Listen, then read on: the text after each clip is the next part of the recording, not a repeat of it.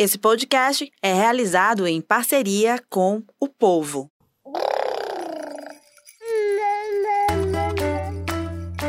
Você ouve agora o MamiCast, o seu podcast de maternidade com informação e leveza.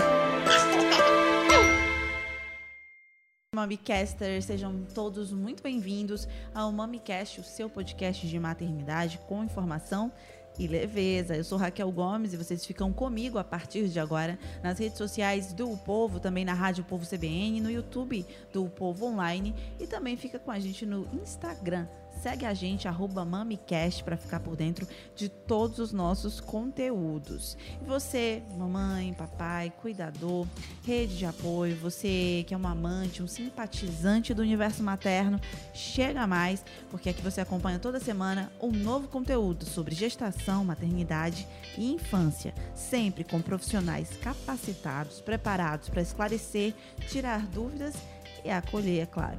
Como eu disse no início, esse é o nosso vigésimo episódio. Então, você acompanha lá no canal, no canal do YouTube do Povo Online no YouTube, você acompanha os nossos outros episódios. Tem muita informação, muito conteúdo rico por lá, tá? E você pode maratonar se quiser. Esse podcast é uma parceria com o grupo de comunicação O Povo e a Rádio Povo CBN e tem o apoio de Criaquer marketing e publicidade, construindo experiências incríveis. É isso. Vamos então, vamos iniciar o nosso programa de hoje.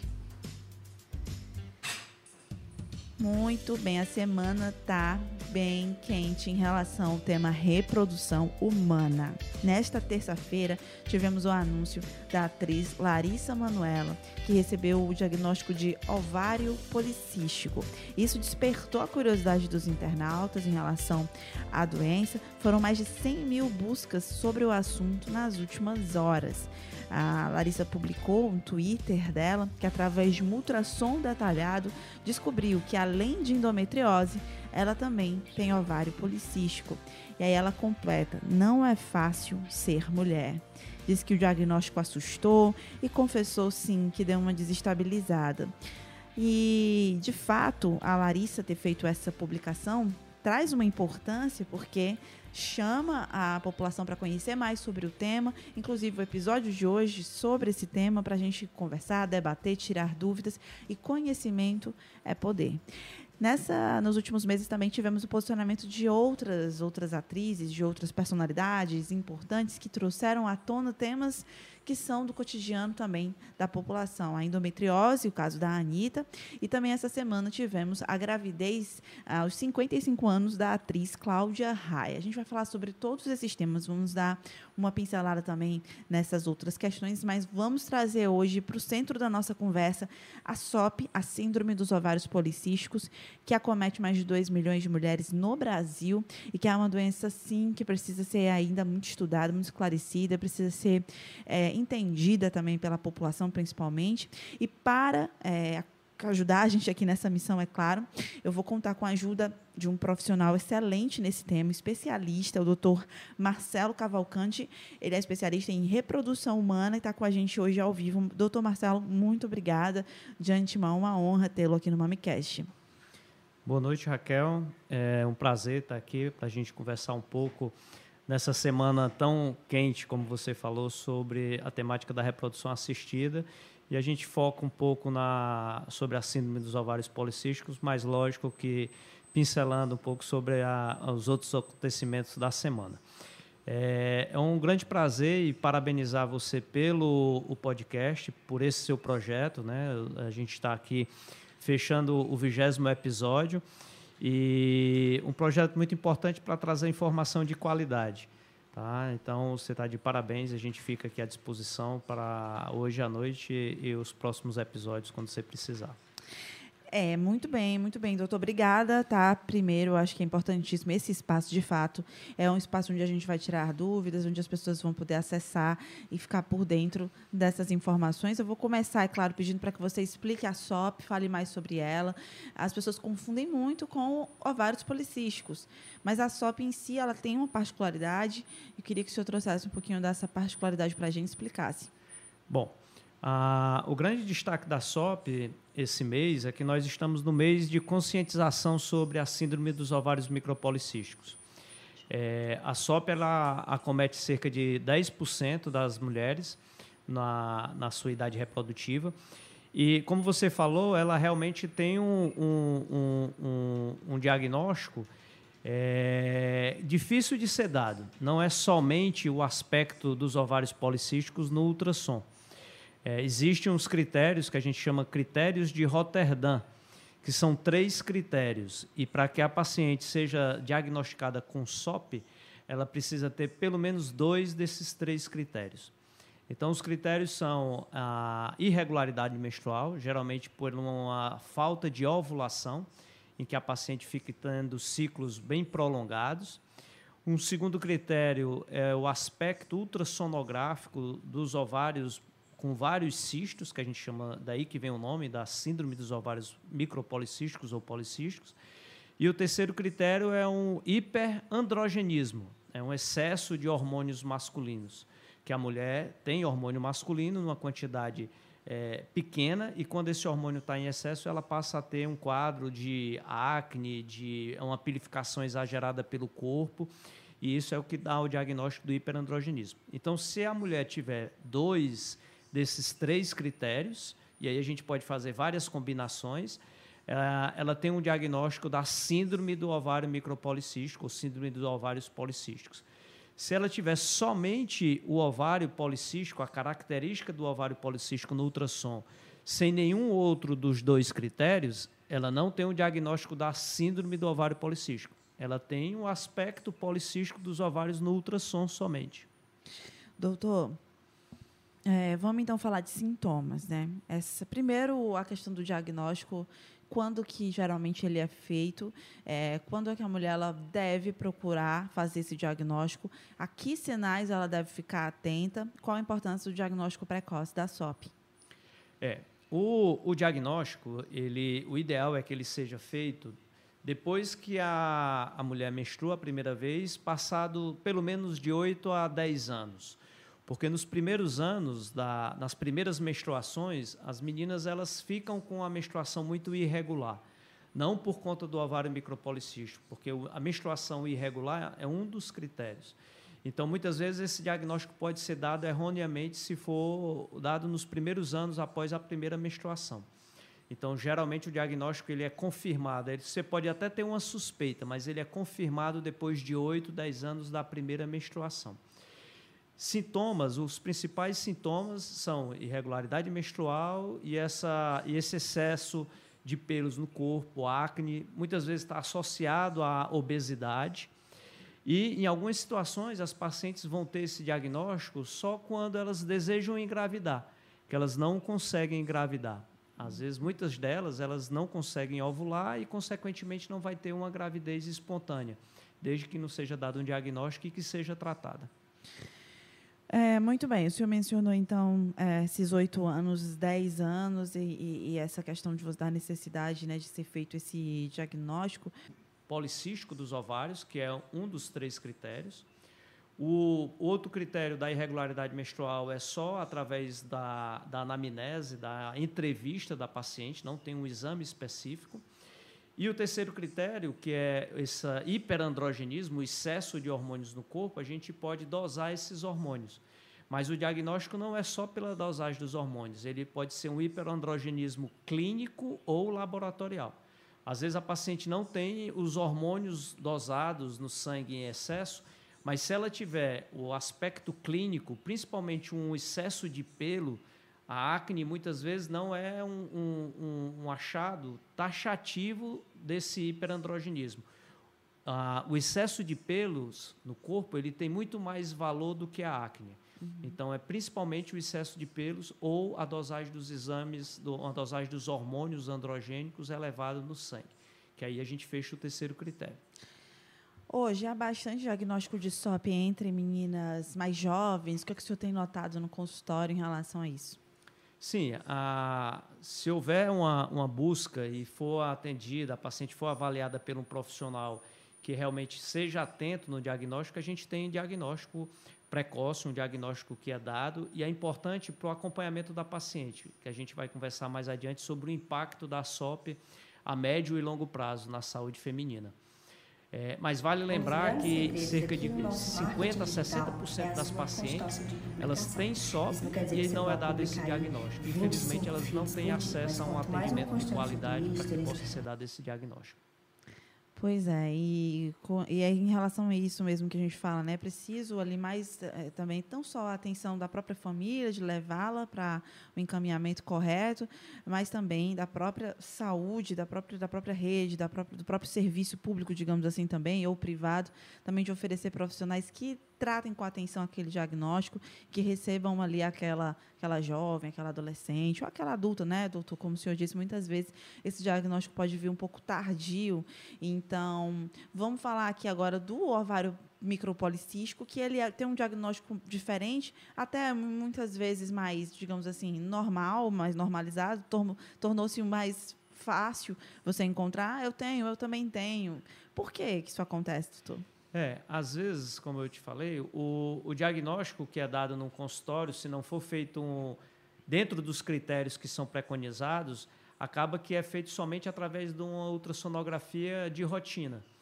Tendo só o, os ovários micropolicísticos. Só os ovários é, com aspecto policístico ah, no ultrassom. Sim que, que, é assim que a gente trata, então, né? Assim que é, que é correto caracterizar, né? É, quando se tem somente o, os o ovários, ovários, com aspecto policístico, a gente Sim. pode dizer, a, a, você tem o ovário policístico. Sim. Ela não tem a síndrome.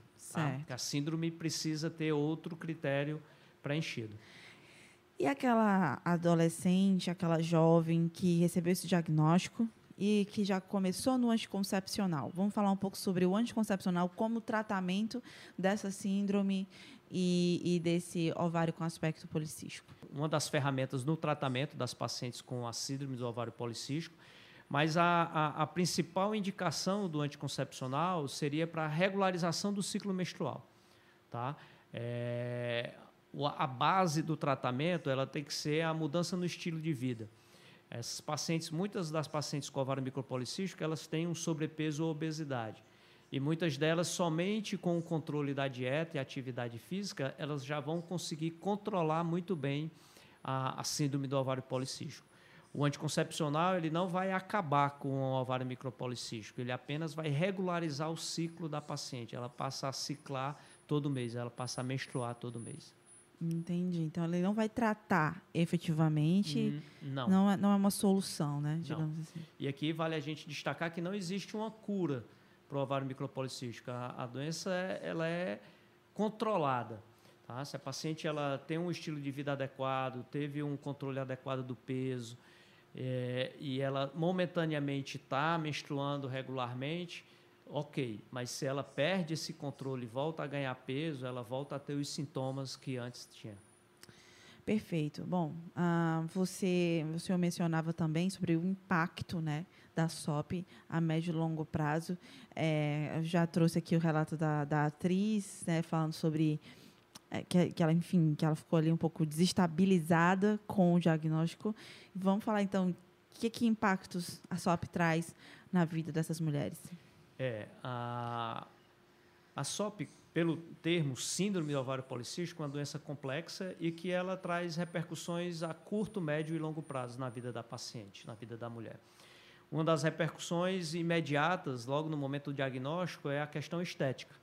Tá? É, a paciente ela tem a acne, ela tem aquele excesso de pelo e um dos tratamentos é o tratamento estético, para que a paciente ela possa é, é, ter uma, uma, uma, melhor aceitação. Então, a, a, por conta disso, existe também em relação com problemas psicológicos e psiquiátricos. Tem vários estudos que mostram a associação da SOP com distúrbios psicológicos e psiquiátricos. É, existe a relação da SOP com alterações do sono. Os pacientes não conseguem dormir de uma forma adequada e, com isso, prejudicando a qualidade de vida e o rendimento profissional dessas mulheres. É, as pacientes com SOP elas possuem um risco aumentado de desenvolver diabetes do tipo 2 e todas as complicações decorrentes a isso.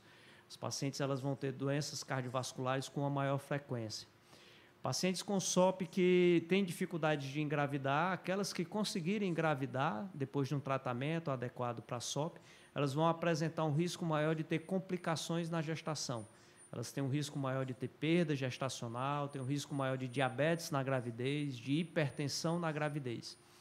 E a longo prazo, essas pacientes elas têm também um risco aumentado de desenvolver câncer, principalmente câncer de endométrio, que é um câncer do aparelho reprodutor feminino e que aumenta muito o risco nas pacientes com SOP não controlada. Lógico que tudo isso que a gente está falando é quando não existe um controle adequado da doença. Se a paciente tiver um diagnóstico e um controle adequado da doença ao longo da vida, esses riscos eles vão diminuir. Perfeito, perfeito, doutor. Muito bem, queria só acenar aqui para todo mundo que está acompanhando a gente aqui no Instagram, dizer que vocês podem fazer sim perguntas, né, tirar dúvidas para o doutor Marcelo. É, porventura fazer algum comentário aqui também, o pessoal que acompanha a gente nas lives do Facebook, o Povo e da Rádio Povo CBN também pode deixar aqui a sua dúvida registrada, tá bom? Que a gente traz aqui para o doutor Marcelo. Muito bem, é, doutor. Acho que vamos continuar ainda um pouco nesse tema, tentar tra trazer mais um pouco sobre tratamento e sobre realização de cirurgia. Essa possibilidade? Como é que, em que casos, né, que é indicada? É. a SOP, ela foi descrita a primeira vez em 1935, tá, na, em Chicago. Tanto é que existe um outro nome da SOP, que é a Síndrome de Stein-Leventauer, que foram os dois cientistas que descreveram pela primeira vez. E, curiosamente, eles deram esse diagnóstico dos ovários aumentados de volume com vários cistos. E o tratamento que eles propuseram na época era uma cirurgia que você retirava um fragmento do ovário, uma cirurgia em cunha, que a gente chama. É, ele tirou o fragmento do ovário e ele descreveu uma série de sete pacientes que engravidaram após esse tratamento. Né? Então, Hoje, é, felizmente, o tratamento cirúrgico não é indicado. O tratamento cirúrgico ele vai comprometer a, a reserva ovariana e o futuro reprodutivo dessas pacientes. O tratamento é basicamente um tratamento medicamentoso e de estilo de vida. Uhum. E o tratamento vai se basear no, na intenção da paciente. Se a paciente ela pretende engravidar, a gente vai fazer o tratamento, além do, da dieta, atividade física, vai ser feito é, uma indução de ovulação, que essas pacientes elas têm uma dificuldade em ovular. Então, elas vão utilizar drogas que são indutoras da ovulação, para que elas possam ovular e engravidar naturalmente. Uhum. Um outro tratamento que é muito utilizado no, no, no, acompanhamento das mulheres com SOP, principalmente naquelas que têm um, um excesso de peso, sobrepeso, obesidade ou então resistência à insulina, é a utilização de medicações que a gente chama sensibilizadoras da insulina. Uma muito conhecida é a metformina, que muitas pessoas utilizam, e que ela faz também parte do arsenal de drogas utilizadas no tratamento da SOP. Perfeito, doutor. Vou voltar aqui um pouquinho para falar um pouquinho mais sobre o anticoncepcional, tá? Que é um tema muito recorrente e também vou, vou, pedir para o senhor desmistificar algo, né? uma relação que já foi trabalhada, mas que mesmo assim há ainda muita gente que, que permanece nessa ideia, nessa crença de que aquela pessoa que tomou o anticoncepcional ali por 15 anos, porque tinha SOP ou porque tinha micropolicísticos, é, que ela não vai conseguir engravidar, que ela vai ter uma baixa fertilidade, que isso vai impactar diretamente. É. O uso de anticoncepcionais, é, a gente teve uma evolução muito grande ao longo do, desse tempo. Né? Os anticoncepcionais iniciaram na década de 60, 1960, e a, as dosagens hormonais e os tipos dos hormônios utilizados nos anticoncepcionais, a gente, quando fala anticoncepcional, de uma forma geral, são os anticoncepcionais orais, porque existem os anticoncepcionais injetáveis também. Uhum. Então, esses anticoncepcionais orais, a gente teve uma evolução muito grande na, na, nas dosagens hormonais. E hoje é, não, não existe é, o que se é falado, ah, eu tenho que usar o anticoncepcional do tempo e preciso dar uma pausa que eu não vou conseguir engravidar quando eu deixar o anticoncepcional. E muitas vezes nessa pausa ela acaba tendo uma gravidez indesejada. Então, a, a grande maioria, é, se não a totalidade dos anticoncepcionais orais, eles, eles têm um efeito enquanto estão sendo tomados. Quando se suspende o anticoncepcional, a paciente já está é, com potencial de engravidar. E não tem uma dose acumulativa. Ah, se eu usei durante cinco anos, eu não vou conseguir engravidar depois de tantos meses. Não. O retorno da fertilidade é imediato. Existem alguns anticoncepcionais, e principalmente anticoncepcionais injetáveis, e existem anticoncepcionais injetáveis trimestral, tá? que você vai usar uma injeção a cada três meses, esse sim, ele tem uma, uma, uma demora no retorno da fertilidade, pela, pela característica do anticoncepcional. Como é uma injeção a cada três meses, a gente é feito a, a injeção e essa droga fica depositada no corpo da mulher. Algumas mulheres elas vão metabolizar essa droga mais rapidamente, elas vão utilizar a droga mais rapidamente e retornar a fertilidade de uma forma mais rápida, enquanto que outras demoram a metabolização desse, dessa, desse hormônio que serve como anticoncepcional. E aí sim, esses trimestrais de depósito, eles demoram a, o retorno à fertilidade. Pode demorar de seis meses a um ano é, quando se suspende o anticoncepcional. Perfeito. Ah, há também é, é, essa, essa, necessidade né, da gente esclarecer sobre isso, falar também da relação com a fertilidade. O doutor acabou de explicar que é possível sim fazer o tratamento da SOP direcionado para aquela mulher que quer engravidar, né?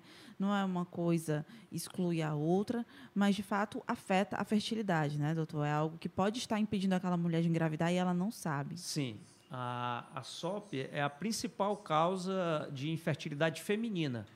E a, o mecanismo que ela leva à dificuldade de engravidar é a falta de ovulação. Então, se a mulher não consegue ovular, ela não vai ter o gameta que vai se juntar com o espermatozoide. Então, esse é o, o mecanismo com o qual a SOP é, dificulta a gravidez. Mas existem quando ela tem um controle através da mudança do estilo de vida, muitas delas voltam a ovular normalmente e vão conseguir engravidar. Se a gente não consegue ter essa ovulação natural, de uma forma espontânea, existem medicamentos, e aí medicamentos é, que são administrados de forma oral ou medicamentos injetáveis, que vão promover a indução da ovulação. Elas vão retornar a ovular e assim ela vai ter o gameta que vai se encontrar com o espermatozoide e gerar o embriãozinho.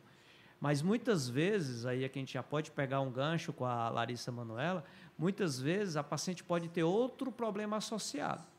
E que elas têm a SOP, a gente consegue fazer com que elas retornem a ovular, mas mesmo assim elas não conseguem engravidar.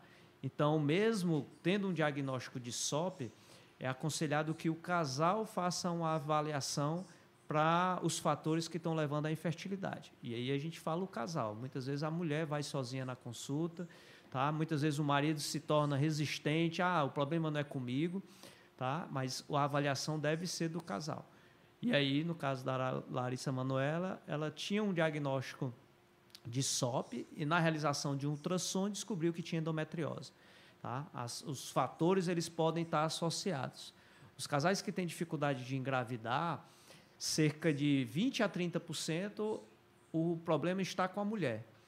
Outros 20 a 30% o problema vai estar somente com o homem. Em torno de 15%, 20% a gente tem fatores masculinos e femininos associados e 10 a 15% a gente infelizmente não consegue descobrir a causa. É o que a gente chama de infertilidade sem causa determinada, de causa desconhecida. E já, já atinge esse índice, né? Um índice até considerável, né? 10%. É. É, mas o que, o que realmente a gente deve focar é que deve ser feita essa investigação, né?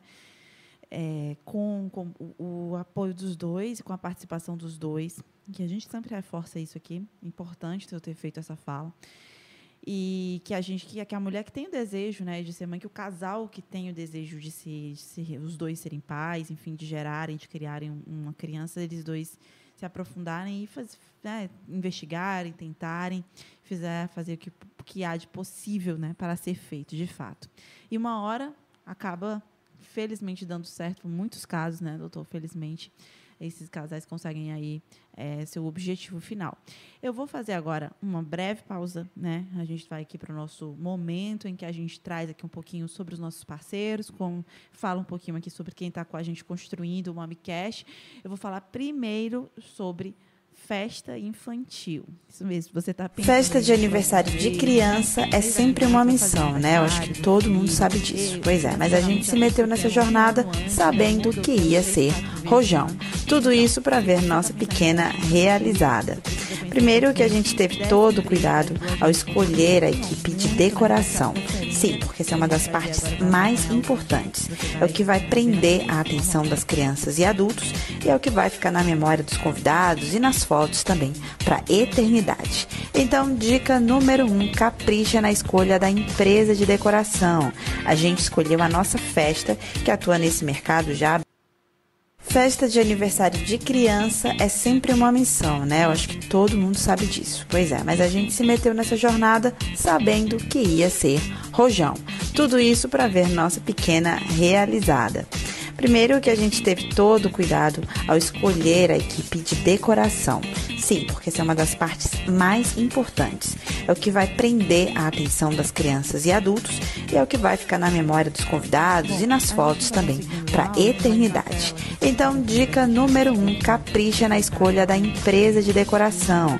A gente escolheu a nossa festa, que atua nesse mercado já há bastante tempo e tem um estilo bem diferenciado, moderno e sofisticado de decoração de festas infantis. A Priscila, da nossa festa, fez questão de ir ao local da festa bem antes do evento para estudar todo o projeto, escolher a paleta de cores, os elementos, símbolos, desenhos e tudo mais. Tudo isso foi pensado por ela com muito carinho. E sabe o que mais me chamou a atenção?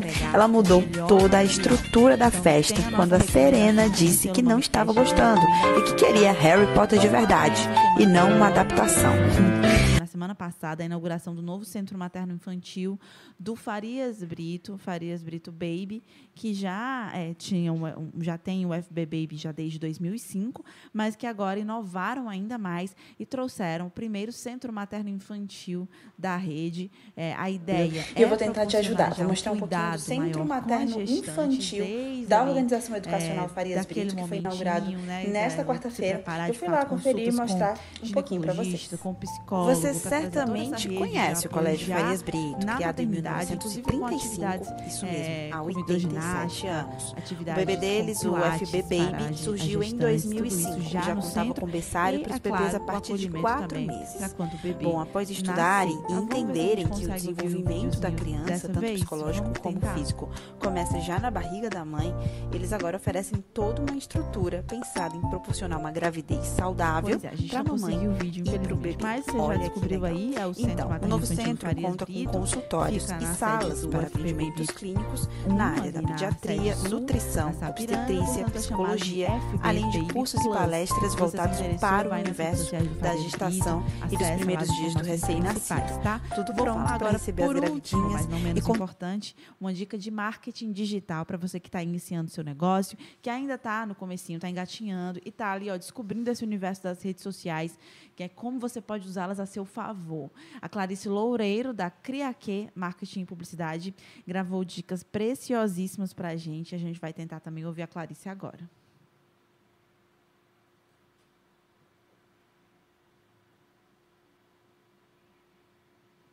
Isso não quer dizer que você vá publicar aí 25 feeds por dia, mas quanto mais uma constância de stories, de bastidores e um dos grandes segredos aqui no nosso marketing Bom, a Clara, é você vai conferir, vou trazer um, uma opção melhor. Você que não conseguiu ver o vídeo da Clarice, que está interessado em dicas de marketing digital, acompanha no nosso Instagram, que a gente vai disponibilizar lá essas dicas em stories para vocês.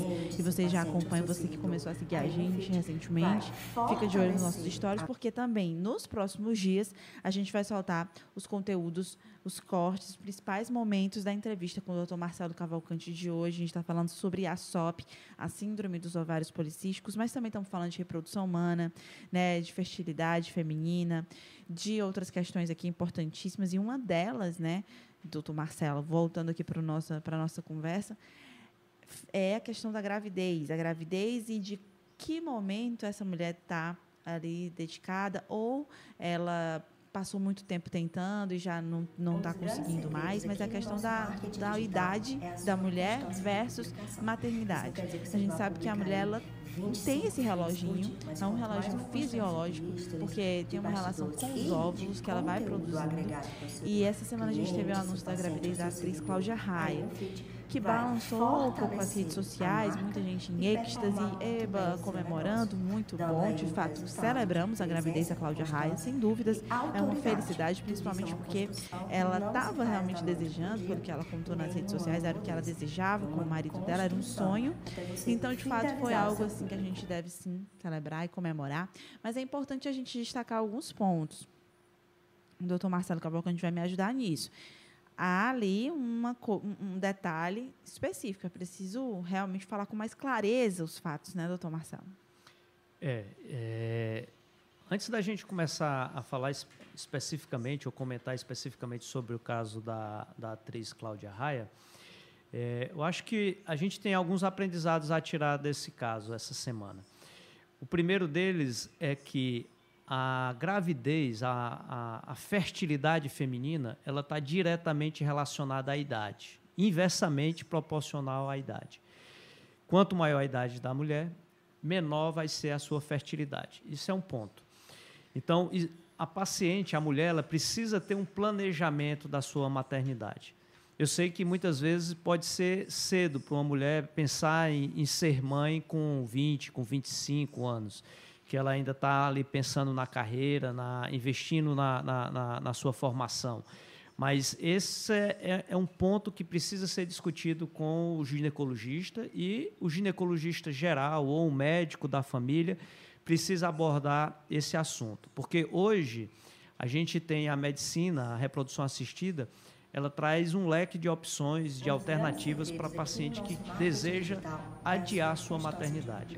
Não é, é tão simples engravidar aos 50 anos, aos 55 anos, como no caso da Cláudia Raia. É possível? Sim, é possível, desde que se tenha um planejamento. Não é tão simples. E aí a gente depois pode discutir um pouco mais sobre essas formas de alcançar a maternidade, as formas de se adiar a maternidade e de ter uma maternidade com segurança. Porque uma gravidez depois dos 50 anos, a gente, além de se festejar, de se comemorar a maternidade, precisa ser uma maternidade com segurança. O que a gente quer no final de todo esse processo é ter uma mãe saudável em casa com seu bebê no colo saudável em casa.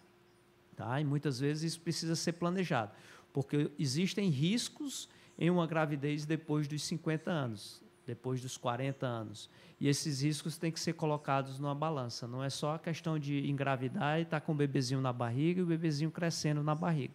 Uhum. Precisa ter uma segurança para a mãe também. É, muita gente que ficou calculando a idade, né? Ah, quando, ela, quando a criança tiver 20 anos, ela vai ter tantos anos. Eu acho que isso é o de menos, né, nesse momento.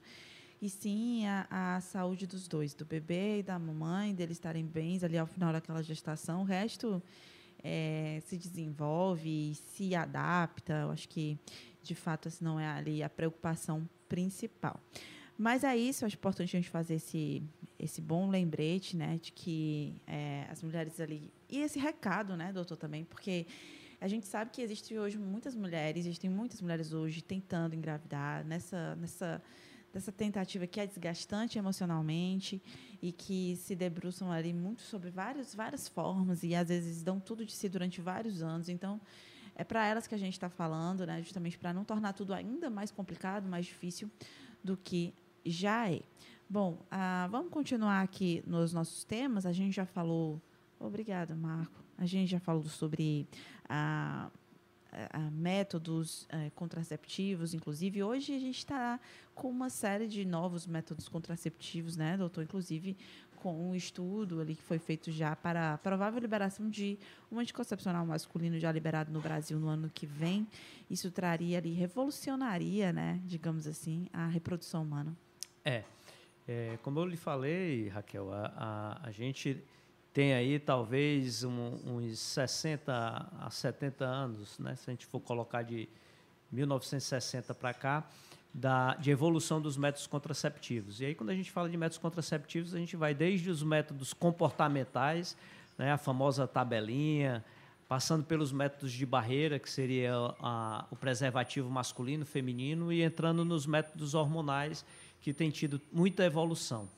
Tá? É, a evolução da, dos comprimidos, dos métodos hormonais femininos, em que a gente teve uma diminuição considerável das concentrações e das complicações desses métodos, que muita paciente tem o receio e é descrito como risco, a, os fenômenos tromboembólicos. E, recentemente, como você comentou, que foi também tema da, dessa semana, né, de, de, de muito release da imprensa, a, o lançamento do anticoncepcional masculino. Agora a bola vai mudar de lado, né? Muitas vezes a mulher utiliza o anticoncepcional e se queixa do, do, do, do excesso de hormônio e aquilo ali traz sintomas, efeitos colaterais para ela. Ela vai ter um momento de paz e vai jogar essa responsabilidade agora para o homem. Sem dúvidas. A gente também teve mudanças agora no Conselho Federal de Medicina, né, que aprovou ali novas formas para a reprodução assistida.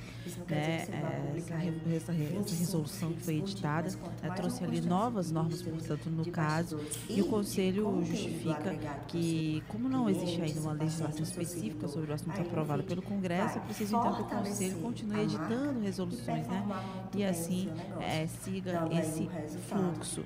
Portanto, portanto, houve essa modificação. É, a gente queria agora também só falar sobre essa mudança, principalmente o que, é que foi que mudou de positivo, o que, é que teremos aí de avanço, doutor Marcelo. É, o, como você falou, existe uma, o, o que faz, o que norteia a, a nossa assistência como especialista em reprodução assistida é uma resolução do Conselho Federal de Medicina, que ela é atualizada a cada de tempos em tempos. Ano, passado ela teve uma versão, mas tiveram alguns assuntos, algum, alguns artigos dessa resolução que geraram muita polêmica e ela foi reeditada esse ano, tendo sido publicada na terça-feira. É, os temas que, os assuntos que houve uma atualização na, na, na nova versão da resolução do Conselho Federal de Medicina foi especificamente a quantidade de embriões que poderiam ser gerados no tratamento de reprodução assistida de fertilização in vitro por um casal. No ano passado não existia essa limitação. Quando não foi a versão do ano passado, o Conselho Federal limitou que somente oito embriões poderiam ser gerados em um tratamento de reprodução assistida. E a gente sabe que o sucesso, o final de todo o tratamento depende da quantidade de óvulos e da quantidade de embriões que esse casal tem. E muitas vezes o casal estava ali com um, investimento financeiro e que ele teria, por exemplo, 12 embriões, 13 embriões, ele não poderia gerar esses 12, 13 embriões até a versão anterior da, da resolução. Ele teria que, no máximo, ser oito embriões e o excedente não poderiam ser fertilizados. Ele teria que ainda ter um custo adicional de congelar os óvulos excedentes. Isso uma demanda maior de custo, o, de custo, quando a gente fala custo financeiro, emocional, e que poderia diminuir a taxa de sucesso no, no, desse, desse casal. Então, essa foi um, um, um, tópico que caiu. Não existe mais essa limitação no número de embriões a ser produzidos pela um tratamento de reprodução assistida. Perfeito. É, e foi de fato uma, uma novidade, uma mudança que vai impactar assim agora, né? Há outras outras medidas, né? Como a idade máxima de 50 anos para você ser candidata a uma gestação feita por técnicas de reprodução assistida, né? Também a proibição da escolha do sexo da criança, a proibição de se obter lucro com a doação de óvulos, né, doutor? E a gente entra agora no tema do congelamento de óvulos, né? Um tema bem também. Hoje em dia a gente tem observado o maior número de mulheres buscando essa técnica. Ah, já diante desse momento que a gente vive, justamente de escolha de carreira, priorização de, de áreas da vida. É, as pessoas planejam mesmo a gravidez, de fato, muito mais hoje do que anteriormente. E há essa, essa possibilidade. Então, se há a possibilidade, tem sido muito, uma estratégia muito é, bem pensada pelas mulheres de congelar os óvulos. Né?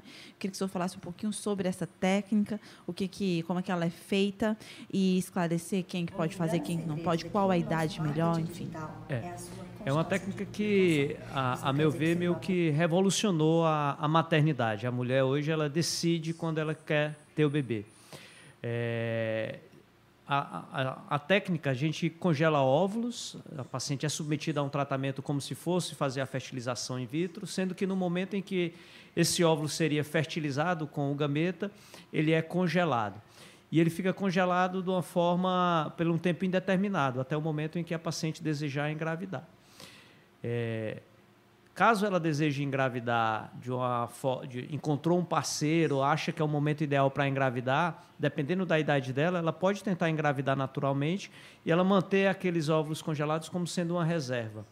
Tá? Uma reserva que ela pode lançar mão caso não consiga engravidar naturalmente ou se a idade já não permitir, a idade tiver um risco aumentado de doenças cromossômicas que é, é, são mais frequentes depois dos 38, 40 anos de idade. Infelizmente, é um, um, um, um procedimento que ainda tem um investimento financeiro relativamente alto para a grande maioria das, das mulheres e que a, as mulheres, muitas estão procurando numa idade em que já não seria o ideal. O ideal seria que elas congelassem esses ovos antes dos 35 anos, antes dos 30 anos, e que futuramente ela vai ter uma chance muito alta de conseguir engravidar. Porque, como a gente falou anteriormente, o sucesso do tratamento depende da idade da mulher. E aí, nesse caso, é da idade em que os óvulos foram congelados. Uhum. Se ela tentar engravidar de óvulos criopreservados no passado aos 40 anos, a chance dela engravidar não é dos 40 anos, é da idade que ela congelou os óvulos. Então, se ela congelou os óvulos aos 30, ela vai tentar engravidar aos 40 com a chance de 30, muito maior. Perfeito. E, e, é um método que vem sendo já pensado, né? Que nos dois últimos anos vem sendo mais é, difundido, né? As pessoas estão se sentindo que não é, é, tranquilo, então eu acho que eu vou fazer. Então, essa idade ali do, dos 30 anos, né? É uma que é, assim, bem, bem escolhida. Infelizmente, é, para algumas mulheres chegou até depois, né? Passou um pouco da hora e aí elas acabaram vendo que não estava tanto assim, não tem tanta possibilidade assim, né, doutor? E aí falando, voltando um pouquinho aqui do nosso assunto sobre planejamento da gravidez, sobre a idade fértil, enfim, é, a gente tem observado hoje é, é, que as mulheres estão tentando realmente deixando para depois dos 30, né? E aí cai, vai caindo um pouco a chance ali é, ao longo dos anos. E aí eu pergunto sobre o congelamento de ovos, até quanto tempo depois que aquela mulher pode utilizar esses ovos, quantos anos aquilo ali vai poder ficar disponível? Até 50 no caso, né, doutor? Até os 50 anos dela. É, o congelamento de ovos, para a gente complementar um pouco a informação sobre a técnica, é, como você falou, ficou mais popular de, de alguns anos para cá, dois, três, quatro anos para cá. Sim. Porque houve uma melhora muito grande na técnica. Quando a gente fala na técnica, é da taxa de sobrevivência desses ovos após descongelar. No passado, é, quando a gente congelava os óvulos e que descongelava para utilizar para um tratamento de gravidez, muitos desses óvulos eles acabavam não resistindo. Então, houve essa melhoria na, na, taxa de sobrevivência dos óvulos e, com isso, a gente pôde oferecer com maior tranquilidade para as pacientes. Antigamente, o tratamento era oferecido somente com fins de preservação da fertilidade oncológica. Né? Uhum. Mulheres que eram diagnóstico, por exemplo, de câncer de mama e que tinham desejo ainda de, de ter filhos, é, elas congelavam os óvulos antes de iniciar o tratamento com a quimioterapia, porque uma boa parte desses quimioterápicos, das drogas utilizadas no tratamento do câncer, elas são gonadotóxicas, elas destroem os, os folículos e com isso iriam dificultar uma gravidez. É, como você falou, a gente tem uma data limite para os tratamentos de reprodução assistida no Brasil, que seria os 50 anos, que está definido na resolução do Conselho Federal de Medicina. Então, teoricamente, ela pode congelar esses ovos numa idade mais jovem e utilizar até no máximo os 50 anos. Isso seria o que a gente teria colocado dentro da resolução. Há uma dúvida aqui sobre até quantos anos é possível congelar. E o senhor mencionou isso na hora que você falou sobre a, o, as idades, enfim. O senhor pode repetir? É. Um outro ponto que é, a gente precisa alertar as pacientes que a preservação da fertilidade, o congelamento dos ovos, não é uma certeza que ela vai ser mãe. É uma garantia que ela vai poder tentar engravidar. Uhum. Tá? Então, o, o, sucesso dessas tentativas no futuro é, vai depender da idade que ela congelou. Então, quanto mais cedo ela congelar, ela criopreservar os óvulos, esses óvulos terão uma qualidade melhor e, consequentemente, vai estar. Tá é, mais sujeito a dar certo tratamento no futuro. E a quantidade. a quantidade de óvulos é fundamental, porque ela tendo uma quantidade razoável, e aí tenta-se estudar qual seria essa quantidade, coloca-se números em torno de 15 a 20 óvulos que sejam criopreservados, para ela ter pelo menos um bebê em casa. Se ela tiver uma boa qualidade e uma boa qualidade de óvulos congelados, com certeza, ou quase certamente, ela terá seu bebê em casa quando quiser. Perfeito. Bom, doutor Marcelo, a gente está chegando na reta final aqui do nosso programa de hoje. Acho que falamos bastante, exaustivamente. Inclusive, o doutor deve estar com sede, pode tomar sua boa água. Geladinha. É, porque, de fato, foi um bate-bola muito interessante. E, e, é um momento em que a gente está realmente aprofundando um pouco mais sobre a SOP. Não, nem sempre foi assim. Antes, essas doenças é, realmente é, do sistema reprodutor feminino, digamos assim, eram vistas com menos notoriedade, assim, achavam que não era nada grave, que ficavam ali, mas que agora a gente está trazendo à tona. Também tam, estamos observando o movimento também de personalidades, pessoas mais marcantes ali que estão falando sobre isso com mais, é, com mais força nas redes sociais e, e, o tema veio à tona. Então, sobre a SOP, sobre ovários com, com aspecto micropolicístico. Ah, queria que o senhor fizesse uma fala final aqui para as ouvintes que acompanham a gente agora na live do Instagram, também Facebook e YouTube, é, para realmente orientar essas meninas, essas jovens, essas mulheres, né? É, sobre a, a, a, a SOP, aquelas mulheres que elas têm uma irregularidade menstrual, aquelas mulheres que elas não conseguem menstruar mensalmente, passam períodos de mais de 40, 50, 60 dias sem vir a menstruação, essa é uma, uma mulher que tem uma grande possibilidade de ter uma SOP, tá? juntamente com aquelas que têm um excesso de pelo, um excesso de acne no corpo.